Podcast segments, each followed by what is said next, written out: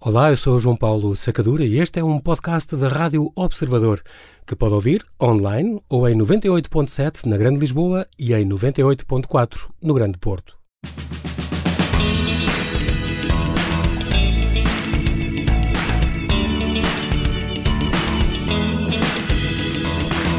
É com muito prazer que damos as boas-vindas ao convidado extra de hoje, Paulo Mendes Pinto, coordenador da área da Ciência das Religiões da Universidade Lusófona, que tem por missão de vida tentar chegar ao máximo da população com conhecimento sólido e isento sobre o mundo das religiões e desenvolver o diálogo interreligioso. Muito obrigado, Paulo. Muito obrigado por teres aceitado este convite. Bem-vindo ao Observador. Boa noite, obrigado. Não, não estou muito enganado quando digo isto, não. O diálogo, diálogo interreligioso não. é algo que te preocupa e que é, tu sim, queres é. promover.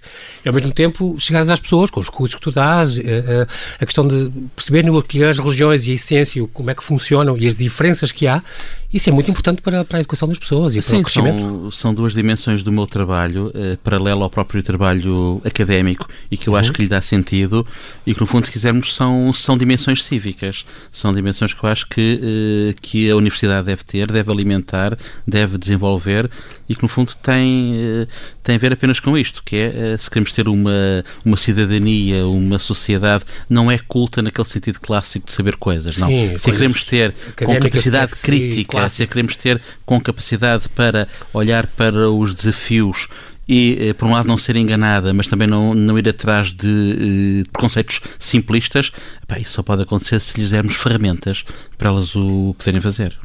Exatamente. Antes de mais, deixa-me dar, dar, também os parabéns. Tu fizeste anos na sexta-feira passada, se não me engano. Exato, exatamente. E por alguma razão neste mundo, nasceste na Guiné-Bissau. Porquê? Tinhas lá o teu pai, estava em comissão. Exatamente, exatamente. Era? É, sou, como eu costumo dizer, em jeito de brincadeira, mas com coisa muito séria, sou um fruto da guerra. Ah! Portanto, exatamente. sou colheita de 71 em Bissau mesmo, exatamente. Exatamente. E, e andaste depois, uh, também por causa do teu pai, uh, nos pupilos do Exército, onde, aliás, exatamente. tu tens a barretina de ouro, quer dizer, tu és uma pessoa importante. Foste tu e, e, o Cavaco Silva que receberam a barretina no mesmo ano.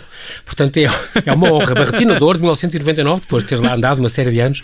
Um, tu, então, coordenas estas áreas da, da, da ciência das religiões na, Lusófona, e onde chegaste a dirigir este Instituto Al-Muhaidib, é assim, diz, é assim mesmo. Que é de Estudos Islâmicos. És embaixador do Parlamento Mundial uh, das. Ou foste até o ano passado. Exatamente, da, até, da, até Parlamento Mundial das Religiões e fundador da European Academy of Religions. Estás muito ligado uh, a esta relação, uh, relações entre o Estado e as religiões e, e, e e, e, tem a ver com todo este, este, conhecimento que tu tens. Por exemplo, ainda há duas semanas escreveste aqui uma crónica no, no, no Observador eh, sobre um, eh, como é que o Natal tinha sido inventado. Natal é esse, entretanto, que os ortodoxos, cá está, celebraram no domingo passado, dia 7 de janeiro, porque eles têm, seguem um calendário diferente, certo? É, seguem um calendário diferente. Nós, eh, nós, aqui no Ocidente cristão, que no fundo corresponde à, ao mundo católico, nós tivemos uma reformulação de calendário e, portanto, adiantamos uh, salvo erro, 16 dias, e portanto uhum. é essa diferença de calendário que faz com que eles atualmente celebrem no nosso eles celebram... 6, 7 de janeiro. E celebram é. com o calendário juliano ainda, Exatamente. portanto não, não apanharam essa, esse calendário gregoriano que, no, que nós mudámos em 1500 e, e tal. Um, a tua formação é em História, tu licenciaste em História e depois o teu mestrado teve a ver com a História e a Cultura pré-clássica. Uh, sendo doutorando neste momento, és investigador uh, e professor, também um, queria perguntar uma coisa sobre o teu currículo. Nas, nas línguas que tu falas, que são uma série delas, também há aqui uma referência ao grego e ao hebraico. Quer dizer que dás uns toques, consegues ler de vez em quando, põe-te uma Torá à frente e tu consegues mais ou menos saber o que lá está? É assim, o meu, o, o meu caminho académico começa de facto uh, pelas religiões antigas, pelas mitologias antigas. Uhum. É uma paixão Uh, desde criança, uhum. uh, desde que me conheço, muitas vezes me, uh, me perguntam como é que eu fui parar este, a este universo das religiões. religiões. e eu não sei dizer mitologia. porque eu sempre me lembro de folhear tudo, todos os livros em casa que eu encontrava sobre mitologia antiga. E, portanto, após a minha, a minha licenciatura em História, inevitavelmente, uhum. a minha especialização teria que passar por aí, por mais que rapidamente depois o trabalho com o fenómeno religioso contemporâneo tenha também sido presente. Mas esse trabalho com a mitologia antiga eh, começou na própria licenciatura, em que eu fui, eh, em bom português, fui comendo todas as cadeiras que havia sobre religiões antigas, sobre culturas antigas e, e línguas antigas também. Portanto, comecei logo na própria licenciatura a fazer o grego, o, o hebraico, grego, porque... E latim não? Eh, o latim comecei mais tarde. Ah. Não, para mim o latim um, mas também está muito ligado à religião, obviamente. Também, caso... também está muito ligado à religião, mas quando Embora falamos nas, parte, exemplo, nas mitologias mais antigas, ah, tá bem, o latim Sim. de facto já se torna. Não, e mesmo os evangelhos e tudo secundário, era, digamos era assim. escrito em grego. Em grego, é? exatamente. Portanto, sim, sim, toda, o grego seria mais importante até. É, exatamente. O, o, latim começa a ocupar um espaço religioso a partir, a partir do cristianismo. Ah, então pronto. Século I, portanto, a partir daí. É. Muito bem. Além dessa parte das línguas, que eu achei curioso, grego e hebraico, mas é engraçado, tu consegues mesmo, por exemplo, concretamente no hebraico, dás uns toques a nível se te põe um texto Enfim, em hebraico. com alguns materiais ao lado, não é? Com okay. algo, em termos de, de, de, de, vocabulário, uh, enfim, não. Muito bom. Não é, é não, não é um vocabulário que dê para, para conversar. Ah, okay. uh, também outra parte engraçada, tu sempre gostaste, como eras de história, sempre gostaste muito de património também, e ainda agora estive a ver este livro das Pontes Romanas, foi a tua primeira obra, Pontes Romanas em Portugal, um levantamento exaustivo e, foi... e, e, muito curioso pela Associação Juventude e Património. Foi o meu primeiro projeto uh, acolhido por essa por essa associação em 1998, tinha acabado a licenciatura há um ano, e, e, um, e, um, e um projeto que já aí tem essa, tem essa peculiaridade de, de ser algo que para mim é muito importante, que é a criação de instrumentos de trabalho, recolhas, eh, instrumentos que sistematizem, que tentem criar eh, algum corpus para os restantes investigadores depois também poderem trabalhar sobre eles, mas ao mesmo Esse tempo aquilo, é eh, aquilo que já me interessava bastante, que, que tem no fundo a ver com, com algo que nos leva para as religiões, obviamente, que é a questão das representações.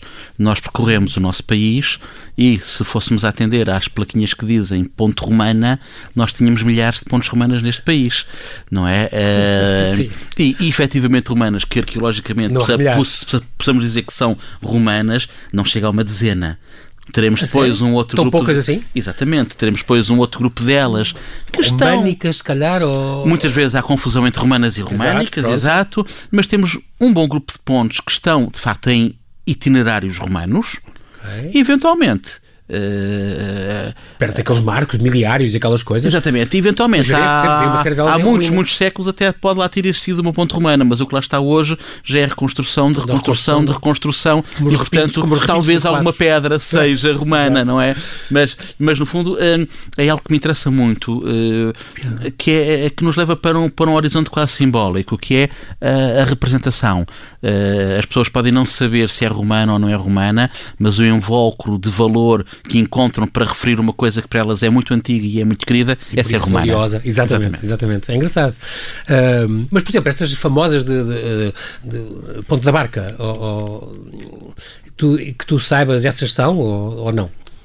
Assim, eh, de, de, de, memória muito rapidamente, pontos que têm, eh, que são de facto Já romanas, pontos que são de facto romanas, na sua, na sua totalidade. Boa forte, havia na sua, Exatamente. Uh, na sua totalidade, há uma ponte dentro das ruínas arqueológicas de Santiago do Cacém uhum. e que estava quase, uh, quase atulhada. Não, é em Miróbriga mesmo. Ah, mesmo. Mesmo dentro okay. das próprias ruínas. Estava atulhada, há, exatamente. Ah, okay. há, há, uma, há, uma, ponte romana. Essa garantidamente é romana. Temos aquela monumental em Alcântara, Sim. que até certo nível é romana, mas depois foi, mas não é já foi Espanha, reconstruída. Não, ainda, é cá? Já é, é na cá? fronteira. Ah, é na fronteira mesmo. Uh, okay. uh, temos uma, temos a ponte de Vila Ruiva. Essa é, essa é linda. Uh, que sim, grande parte dela será romana também. Temos, temos, temos, obviamente, a de Chaves, sim. que grande parte dela também é romana, já com algumas reconstruções. Um... Pois é isso, é que depois também com o tempo às vezes iam reparando ou iam aumentando. Exatamente. Fazendo, pronto, e, portanto a coisa também tem alguma marca, mas na sua origem. As cheias um... não, não, não são apenas de hoje, portanto, Exato. uma ponte durar eh, na escala dos 2 milhares de anos, anos é muito tempo, é claro muito tempo, sim, não é? Claro que sim. Um, houve uma altura também que recebeste um, um prémio da EPAL por estudos sobre a água. Isto, isto tem a ver também com esse trabalho ou não? Exatamente, tem já a ver com, com, o enquadramento que levou a esse trabalho ah, pronto, okay. e que levou a um outro trabalho que eu fiz posteriormente para Câmara Municipal de Remaior e que, e que no fundo me leva para, uh, não é necessariamente mitologia, mas é o, é o, é o horizonte simbólico da água. Uh, eu andava muito em torno da água, que, que, que depois, em termos de, do, do meu trabalho na mitologia, na mitologia antiga, foi importante foi importante porque a água está muitas vezes relacionado não apenas como comumente mais se pensa com as questões da fertilidade, okay. da natureza, do ciclo da vida, mas sim com o ciclo da vida, mas numa dimensão muito mais profunda, que a água é, por exemplo, eh, no Gênesis bíblico, a partir de onde se cria o mundo, não é? É o ah. caos. A água pode ser a água calma. De Deus pairava sobre as águas. Exatamente. A água pode ser, e o grego tem duas palavras para isso, a água pode ser a água calma, pacata de uma fonte, ou pode ser a torrente destruidora que também cria, não é? Que, que engole os, os, soldados do faraó. Exatamente. Tá. Uh, são essas duas águas. E eu andei em torno dessa simbólica da água, uh, quer na questão das pontes romanas, uh, quer também em torno, então, como eu estava a dizer de uma, de uma escultura que foi encontrada em Rio Maior, uma, uma, uma, escultura muito interessante de uma ninfa, uma ninfa, uma ninfa fontenária, uh, num espaço com uns mosaicos espantosos em termos, em termos simbólicos. Uh, e eu, entretanto, de facto, ali por volta do ano 2000, 2001, uh, andei muito em torno da água e estudei uh, essa estátua. Publiquei um pequeno opúsculozinho sobre essa estátua. Tem toda esta simbologia a ver com, também com os batismos e a lavagem e com o bocado. No fundo, acaba, acaba por ligar toda a tua área que tu gostas, como as pontes, os pontífice. Exatamente, exatamente. bem, acaba tudo a água, a água tua... é um elemento transversal é que, que, está omnipresente nisto tudo. E finalmente, ainda antes da, da, da síntese, tu também és desde 2013 membro do Grupo de Espiritualidade da Associação Portuguesa de cuidados paliativos. Isto também é uma coisa muito curiosa, um bocadinho ao lado da tua, da, da tua formação, mas é, é uma. Ao lado, é um, mas não. É um carinho próprio ao lado, mas não. Por esta, é uma área o, tão, o, tão descurada hoje é, em dia e é tão o, importante. O convite para eu pertencer a esse grupo de trabalho uhum. Eh, vem no seguimento de uma conferência que eu dei num dos congressos que, que, é, que essa associação organiza anualmente sobre a morte. Porque. Eh, que, que, que, a que caminhos me levou a água? A água, enquanto esse elemento que está, que está presente no caos, levou-me muito uh, a mitos uh, e todo o meu percurso mais, mais académico, mais duro, mestrado, doutoramento, foi em torno de uh, divindades que lidam com a morte e de que forma, no fundo, é que a morte foi sendo interiorizada nas nossas religiões em torno do mar Mediterrâneo de, e de que forma é que essa morte é um elemento da mitologia, sim, mas é acima de tudo um elemento antropológico, uma forma de ver o mundo. A morte como uma parte que existe no mundo.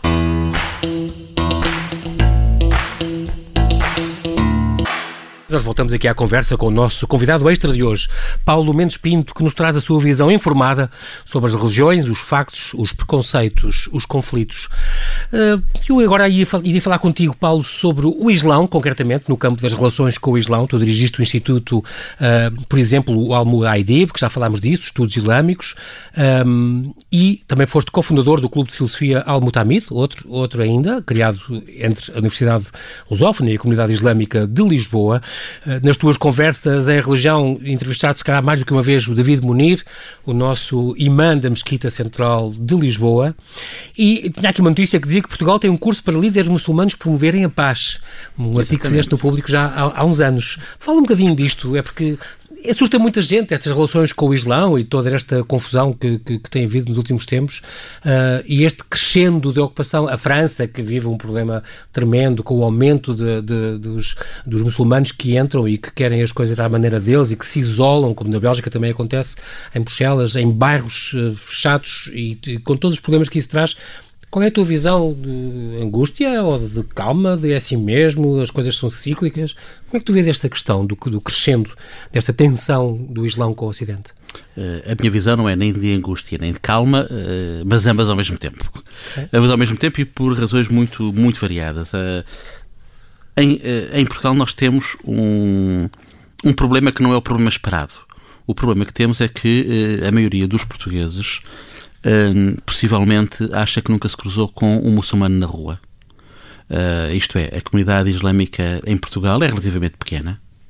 Neste momento deverá andar uh, em todo o país à volta das 50 mil pessoas, portanto, de facto, é pequena. Uhum. Grande parte dela está muito bem integrada, gente que veio uh, fundamentalmente de, de, Moçambique, da Guiné, depois já numa segunda leva a partir do, dos anos 80, uh, eh, a população vinda mais ao Oriente, de sítios menos ligados à cultura portuguesa, é relativamente recente e é demograficamente também um, muito pequena. Uhum. portanto, de facto, em Portugal, uh, o cidadão comum uh, não se percebe. Não se percebe.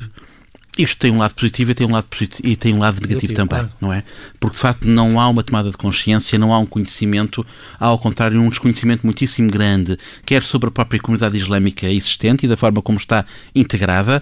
Eu, eu, eu posso dizer, uma das coisas mais espantosas que acontecem em Lisboa todos os anos é o almoço de Natal oferecido pela comunidade islâmica de Lisboa a pessoas da zona envolvente. Da, da mesquita? Exatamente. Lisboa, ali em Sim, almoço, tal, almoço de Natal. Natal sequer.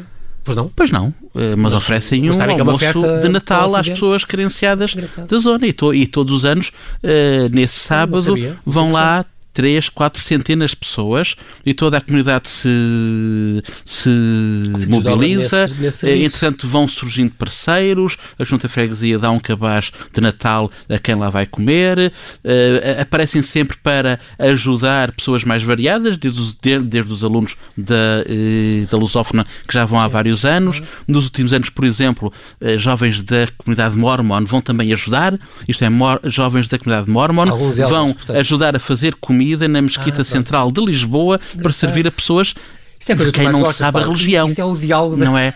Não pode haver melhor diálogo do que agora, serviço, isto, na caridade, quer dizer, não é? Agora, isto não se conhece. Do bem fazer. Isto, isto não se conhece, não é?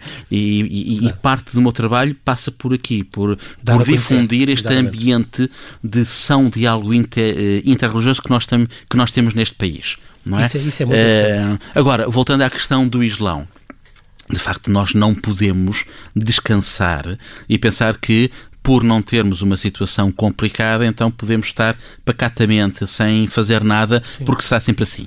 Não. Nós, de facto, acho que temos que trabalhar, quer do lado da população no seu geral, quer do lado dos líderes islâmicos. Isto é, os líderes islâmicos eh, muitas vezes dizem, e com razão, que eh, os atentados que acontecem por aqui e por ali, aquilo não é Islão, que eh, não têm que pedir desculpa por uma coisa com a qual não se identificam, compreende essa posição, mas de facto os próprios líderes perceberam que tinham que ser mais proativos nesse contato, quer com as suas populações para desmistificar, quer com as populações envolventes. E foi aí que com a, quer com a, com a comunidade islâmica de Lisboa, quer com o Colégio Islâmico de Palmela, surgiu esta ideia de fazer uma pós-graduação para líderes islâmicos, que já teve a sua primeira edição no ano letivo passado. Uh, frequentaram-na cerca de 10 imãs. Uh, um curso que. Uh, Todos residentes cá? Todos residentes em Portugal, exatamente, uhum, uhum. Uh, com origens das mais variadas. Uh, um curso que, uh, logicamente, não tem como objetivo e aí isto aplica-se quer ao Islão, quer a outras, quer outras confissões religiosas. Os nossos cursos nunca têm como objetivo sobrepor-nos às teologias que cada confissão dá aos seus membros, muito menos aos seus, chamemos-lhe clérigos, não é? Uhum. Portanto, nós não nos metemos na teologia islâmica. O que nós demos foi um curso sobre cultura europeia, cultura portuguesa, sobre diálogo inter, inter, interreligioso, inter claro, claro. sobre direitos humanos e, obviamente, tivemos também um módulo muito importante em que esses imãs foram confrontados, no fundo, com essas questões mais eh, passíveis de criar polémica. Claro. A mulher no Islão, o uso do véu, o espaço público, o terrorismo. Eh, e, e, portanto, todas essas, essas Isso questões correu foram... sempre bem? Correu sempre bem, claro. São pessoas civilizadas e são, obviamente. É engraçado tu falas nos teus cursos, eu, eu rio muito e, e, e situei-me de repente nisso. E dizes tu, normalmente nestes cursos de ciências religiosas e os cursos que eu dou, vêm pessoas de várias confissões, de várias, mais do que uma dezena às vezes, e que coexistem no mesmo, nas mesmas aulas do mesmo curso. E normalmente, quando há alguns conflitos, a nível de ideológicos, obviamente, um, como tu vi uma vez uma entrevista tua a dizer isso, nunca é, ou um artigo, nunca é sobre, entre, normalmente, religiões muito diferentes, dos, dos muçulmanos contra os cristãos, não, normalmente é cristãos, entre eles, os protestantes, os calvinistas, que não podem com os católicos, os católicos, é muito engraçado, porque isso eu pretendo rir, pensar, cá está tudo que Cristo não ensinou, que era se, seja um para provar que não sei quem como eu e o pai somos um e tal. No entanto, é que eu estou a ver isso, que eu tenho amigos meus calvinistas com quem tem discussões de meia-noite, por exemplo, porque uma coisa é predestinação e aquelas coisas todas que não, há, não faz sentido nenhum para mim, mas pronto. E eles arreganhados, ao, ao, mesmo, ao mesmo tempo, o David Munir, que eu conheço e com quem volta e meia faço, é uma, uma joia de pessoa. Já entrevistei várias vezes, simpatia, portanto é muito engraçado, porque esse diálogo até parece que funciona mais se há uma religião totalmente diferente. Sim, sim. É... Mas as pessoas vivem um bocadinho com esse medo. Uh, sim, Paulo. já agora só, só para dar o, um dado concreto, uhum. Uh, um dado bonito que eu acho que é bonito, nós no nosso mestrado em Ciência das Religiões, nós já chegámos a ter em sala de aula pessoas de 13 confissões diferentes, ao mesmo tempo. 13. Uh, e, e, mesmo os nossos professores não são de 13 confissões diferentes, porque não temos 13 professores, mas temos professores de várias confissões religiosas. E, e sim, é, é, é, um dado que pode parecer estranho para muita gente, mas quanto maior a diferença, menos medo. Menos medo, menos medo há. E, portanto, eh, a proximidade teológica eh, cria alguma inibição e, acima de tudo, muitas vezes, como a proximidade teológica na prática corresponde a um afastamento relativamente recente, por vezes traz ao de cima ainda questões muito mal resolvidas. Parece que estão ainda é? presentes. É? Exatamente. É? E que as, que as, pessoas sentem isso. Tu também coordenas uh, uma pós-graduação em Islão e segurança. Isso também tem a ver com, com estes medos da população ocidental de, que venham da. queriam fazer aqui o, calif, o califado e toda, toda esta uh, confusão e, este, estes receios que foram até bastante Sim, reais. É, até assim, esse curso é um curso que não pretende entrar numa Uh, enfim, num, num, quadro de medo, de fobias. Uh, não, esse é um curso. Exatamente, esse é um, é um curso direcionado para forças de segurança. Pronto, e que no fundo pretende duas coisas. Pretende dar às forças de segurança conhecimento sobre o Islão, isto é, uhum. ferramentas para compreender e, obviamente, também. Quem é o outro, no fundo. Exatamente. E, obviamente, também ferramentas mais do campo da segurança para poderem agir eh, em situações menos, eh, menos simpáticas, Sim. não é? Mas eh, pretende também, e é uma das componentes fundamentais, dar-lhes um conhecimento sólido, rigoroso e isento sobre o que é que é o Islão. Uhum. Esta base de dados de património islâmico em Portugal uh, que tu lançaste, este projeto que tu lançaste e que já ultrapassou um milhar de registros, Sim. isto tem a ver com o quê? Com, com uh, concretamente antigas mesquitas que foram transformadas em Mértola, uh, este tipo de coisas. Por exemplo, a Mértola tem inúmeras entradas nessa, nessa base de dados. Aquela, aquela... Não é? Essa base de dados corresponde a uma necessidade que nós, que nós tínhamos em aula. É? Nós, eh, quer quando tínhamos a, a, a licenciatura, quer agora com, com o mestrado, mestrado. Com, e, e com outros cursos, nós sentimos a necessidade de sistematizar o, o que há de mais importante em termos de património islâmico material, não é? Porque temos depois a parte da língua, que é outro universo, Sim, a, parte claro. da, a parte da literatura, mas em termos materiais, em termos, no fundo, arqueológicos. Pronto. E, e, de facto, esse trabalho começou por, uh, por reunir até alunos que uh, foram começando a fazer uh, essas entradas. E, no fundo, nós reunimos aí desde castelos, edifícios. Silves e aquelas coisas. A, a, Mesquita de Mértola, é claro, não é? A antiga Mesquita, a antiga, a antiga Mesquita de Mértola. É a única, se não me engano, onde ainda, se nota, ainda tem o Miraba sim, sim, à vista. Sim, é uma coisa impressionante. Sim, exatamente. Mas, portanto, começou por esse património mais construído. construído. A seguir passámos por uma fase de património museológico, isto é, peças que estão em museus. Uh, a seguir passámos por, um, por uma fase até de uh, documentos, documentos árabes que estão em várias, em várias bibliotecas, em vários arquivos.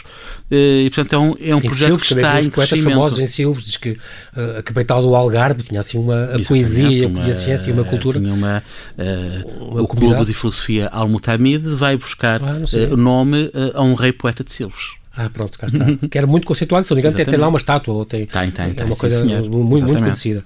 Uh, também o Observador, há alguns tempos, há uns anos, uh, com o Manuel Louro, escreveu aqui um, depois de uns atentados que houve em Bruxelas, a falar que esta questão do livro sagrado do, do Alcorão não, não permitia bombistas suicidas e que o matar inocentes, quer dizer, eram bem, no fundo, estes imãs de outros, de outros países interpretavam mal à sua maneira, mas mal, quer dizer, porque e ficámos com aquela ideia que eles queriam matar tudo o que é infiel, e infiel somos todos nós, porque não somos que seguiam a linha dele, mas os radicais estão a ler mal o Corão, portanto, é também a tua ideia? Assim, há, há, há um grau de complexidade bastante grande nesta uhum. questão, porque todos os textos sagrados têm um um problema para o mundo atual, que é o facto de uh, a hermenêutica que se faz ser in inevitavelmente uma hermenêutica fora do seu tempo. Não é? Um... Portanto, fora daquele contexto. Exatamente. Mas isso também se passa com a Bíblia, então, nesse caso. Exatamente. É, sei lá, eu, eu, a respeito desta questão, dou sempre um exemplo que a maioria dos cristãos não, não conhece, mas se nós fôssemos a seguir o texto bíblico uh, à letra, uhum. então, por exemplo, na conquista de Canaã, mais propriamente na conquista de Jericó, Deus manda passar a fio de espada, espada homens, mulheres e crianças. Pronto. Eu acho que é aquelas leituras em que o Saramago ficou para, é para... Dizer, para dizer que é um Deus, que é um Exatamente. Que quem quiser, se, quem quiser claro. seguir de forma literal este trecho, é um tem ali também, argumento claro para as maiores matanças hoje em dia. Claro. Portanto, todos os textos sagrados têm, no fundo. São passíveis de. Este problema que é o fato de serem historicamente datáveis. E, portanto, foram redigidos, acreditemos que são texto sagrado, mesmo ditado por Deus, que é inspirado, outra coisa qualquer. Uhum. A questão é que, em termos de, de, linguagem, qualquer texto sagrado é um texto no seu tempo. Datado. E, e, e, portanto, mesmo sem mesmo sem descontextualizar versículos, é possível eh, ir lá retirar matéria e, e ir lá retirar materiais fora do seu tempo, fora da sua cultura portanto, e muitas vezes quer, versículos é? isolados Exatamente. e, portanto, fazer uh, a exegese que se quiser. Claro, daí o agora, dos literalistas. Agora, o que, uh, o que era aqui importante dizer, e de facto é, é, é, é, o que importa pôr mais acima, é que em termos de de, de, de grande postura perante as chamadas, as chamadas religiões do livro, Maomé tem efetivamente, quer no Corão, quer fora do Corão, trechos espantosos de eh, tolerância, de integração, de respeito não é? Eh, e isso é que interessa uh, agarrar hoje em dia. Claro. Isso é que nos interessa trazer para, para claro. cima da mesa. Agora, obviamente, uh, os radicais, uh, esses, é isso, não gostam. E, claro. esses versículos não, não, não, não lhes caem obviamente. bem. Também tens uma grande ligação ao judaísmo, nós não temos muito mais tempo, mas é importante falar disto. no campo do, do, dos estudos judaicos, por exemplo, és coordenador destas jornadas Terra de Sefarad, que dois em dois anos acontecem em Bragança, acho que ainda acontece. Exatamente, sim, sim. foste comissário de uma exposição, Heranças e Vivências Judaicas em Portugal. Um, eu estava a pensar há bocado, trouxe uns livros de, de, aqueles álbuns do CTT muito bem feitos, tu já assinaste três, e também há uns que é a herança judaica, também há um com a herança árabe, não sei o quê, Sim, muito bem feitos, e aí se vê Sim. muito o património também que falaste aqui. Um, e foste comissário também de uma exposição há dois anos, esta exposição uh, Heranças e Vivências Judaicas em Portugal, que decorreu ali na Torre do Tombo. Uh, este projeto da, da, do dicionário histórico dos sefarditas portugueses é, é muito importante, estes, estes, os judeus sefarditas, porque tem tudo a ver connosco. Tem, tem, tem, tem tudo a ver e, e, e, mais uma vez, voltando a algo que nós falámos logo no início da conversa, uhum. uh, uh, o olhar para os fritadores tem, tem muito mais de, uh, do valor que lhe damos do que propriamente do conhecimento que temos. Uh, nós hoje já temos muito conhecimento sobre os sefarditas, sobre as grandes figuras de cultura, de ciência, de finança. É-nos possível fazer toda essa genealogia em que, no fundo, a nossa modernidade vai buscar muito esses homens Sim. que uns nasceram aqui em Portugal, outros são filhos, são netos. Do Abraão Zacuto e estes do, do Abraão, Zaca, do Abraão Zacuto, a Montaigne, a Espinosa, a Ribeiro Sanches, mais perto de nós a Pissarro, a Jorge Luís Borges, enfim temos este conhecimento, mas faltam-nos duas coisas. Falta-nos, por um lado, compreender a dimensão demográfica que nos leva inevitavelmente a relativizar a ideia de minoria. Nós, não, nós no século XV não estamos a falar de eh, uma comunidade que vivia aqui nos guetozinhos pequeninos e que era 1%, 2% da população, exatamente ali, ali numa, rua, numa rua escura e que eram poucos. Não. No século XV, a, a população portuguesa judaica eh, pá, se calhar era na casa de um quarto, um terço, em algumas zonas um, mais perto de metade. 30%? Exatamente. Ou mais do que isso até. Exatamente. Portanto, eh, não é uma população que fosse... Uh, descurável como isso. Ex exatamente. Portanto, sim, e, e, hoje em dia isto no fundo comprova-se porque essas análises da ADN que estão aí na moda é, dão a toda a gente exatamente. uma porcentagem significativa. Exatamente, exatamente. Não é? é? Porque é óbvio. É por, vamos trabalhar os números e, de facto, o que nos dá são esses valores sem os exagerar. Mas é algo mais, uhum. mas algo mais importante ainda, que é o segundo ponto, é que a presença judaica no território português não é, como muitas vezes se pensa, uma presença apenas do século XV, quando fugiram de Espanha. Não, a presença judaica no, no território português é de antes do Império Romano. Hum é, é, é, muito anterior. Nós temos vestígios arqueológicos para o século II depois de Cristo, mas temos indicações literárias na Bíblia uh, a afirmar-nos ou, ou, ou, a dizer-nos com um grau de, de veracidade muito grande de que tínhamos comunidades judaicas do que é hoje Portugal e Espanha no século III, IV antes de Cristo, e eventualmente antes até. Portanto, sim, a nossa identidade é inevitavelmente muito judaica, quer pela quantidade, quer pela anterioridade. Uhum. Uh, é engraçado, mas também estamos na altura em, em 1506, tu escreveste um livro também sobre isso. Sobre o massacre de, do, do, do pogrom de, de, ali no, ao pé do Recio, na, ao frente da Igreja de São Domingos, uh, e que escreveste um livro na, na Aliteia, aliás, exatamente sobre isso. Uh, é engraçado porque para estes judeus sefarditas, portanto, estamos a falar de sefarditas, é, um, é uma das espécies dos judeus, é uma das. é um dos Sim, ramos é do, um dos grupos culturais, um dos dois mais importantes. Há os Ashkenazim, Europa Central, okay. e os sefarditas, eh, Portugal e Espanha. Sim. Pronto, para eles a Terra Prometida nunca foi Israel, é aqui. Sim, para, é, e por isso há muitos a voltar agora.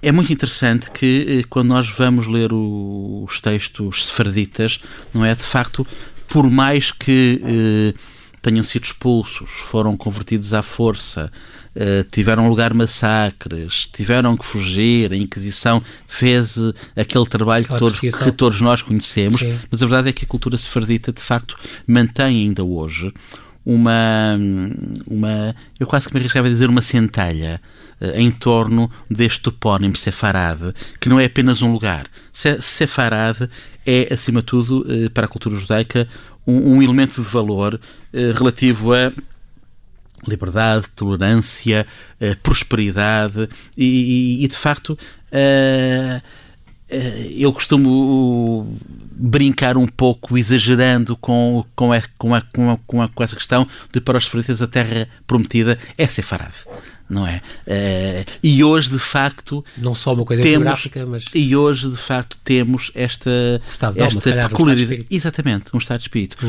Uh, e, isto levava-nos para outras conversas para a distinção cultural entre os sefraditas hum. e o Ashkenazim, em que os sefraditas, historicamente, são muito mais uh, cosmopolitas, portanto, culturalmente muito mais abertos, muito mais tolerantes, não é? Mas hoje em dia temos, temos de facto, este, este regresso que é, um, que é um regresso a vários níveis, de muitos judeus sefarditas, muitos descendentes de judeus sefarditas em todo o mundo, em que desde a nova lei da nacionalidade de 2015 querem obter a nacionalidade portuguesa, portuguesa. ou vêm mesmo viver para Portugal uh, desde meados do século XX, que uh, as comunidades judaicas em Portugal estavam a decrescer acentuadamente.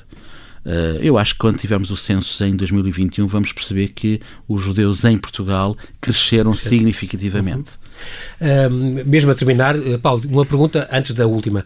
O conflito Médio-Oriente, isto é, em 40 segundos é, é, uma, é, uma, é rasteira. Para ti, conflito Médio-Oriente, Israel ou Palestino, uh, tem, tem solução? Teria solução, teria. Sim. Teria solução. Em primeiro lugar, se uh, as potências estrangeiras e estranhas àquela cultura não, não interferissem tanto. Americanos, por exemplo? Por exemplo, fundamentalmente claro. uh, americanos e agora russos também. E se existisse uma capacidade de diálogo, que eu acho que sem intervenção americana haveria, para criar, numa solução de equilíbrio qualquer, de facto, um Estado palestiniano também, Uhum. A questão mais complicada seria, inevitavelmente, mas já a ONU avançou com uma, com uma possibilidade, que é o caso de Jerusalém. Agora, Jerusalém é uma cidade sagrada para Trump, várias religiões. Trump ter posto lá a embaixada não ajudou. Não ajudou nada, exatamente. Veio, veio criar um ponto de não retorno. Com tanto, com tanto, nós, última coisa, com tanto estudo de religiões, Paulo, tu és um homem religioso ou não? Tu praticas alguma fé? Eu não pratico nenhuma fé. Oh, equi é mas politicamente estou... correto seres equidistante todas Não é só uma questão política. Não é só uma questão de, de politicamente correto. Eu integro-me hoje em dia num largo grupo que, nos inquéritos a nível europeu, é um grupo que é estatisticamente cada vez mais significativo, que é aquilo que se chama, à falta de melhor, os crentes sem religião. Okay. Isto é, pessoas que na sua forma de ver o mundo, uh, concebem e acreditam que há alguma coisa, mas que não têm qualquer ligação institucional. Está bem, e assim, assim te afaste muito bem. Paulo, infelizmente não temos tempo para mais. Uh, Resta-me agradecer-te mais uma vez, Paulo Mendes Pinto, por teres partilhado connosco esta tua visão informada sobre as religiões e os fatos e os preconceitos.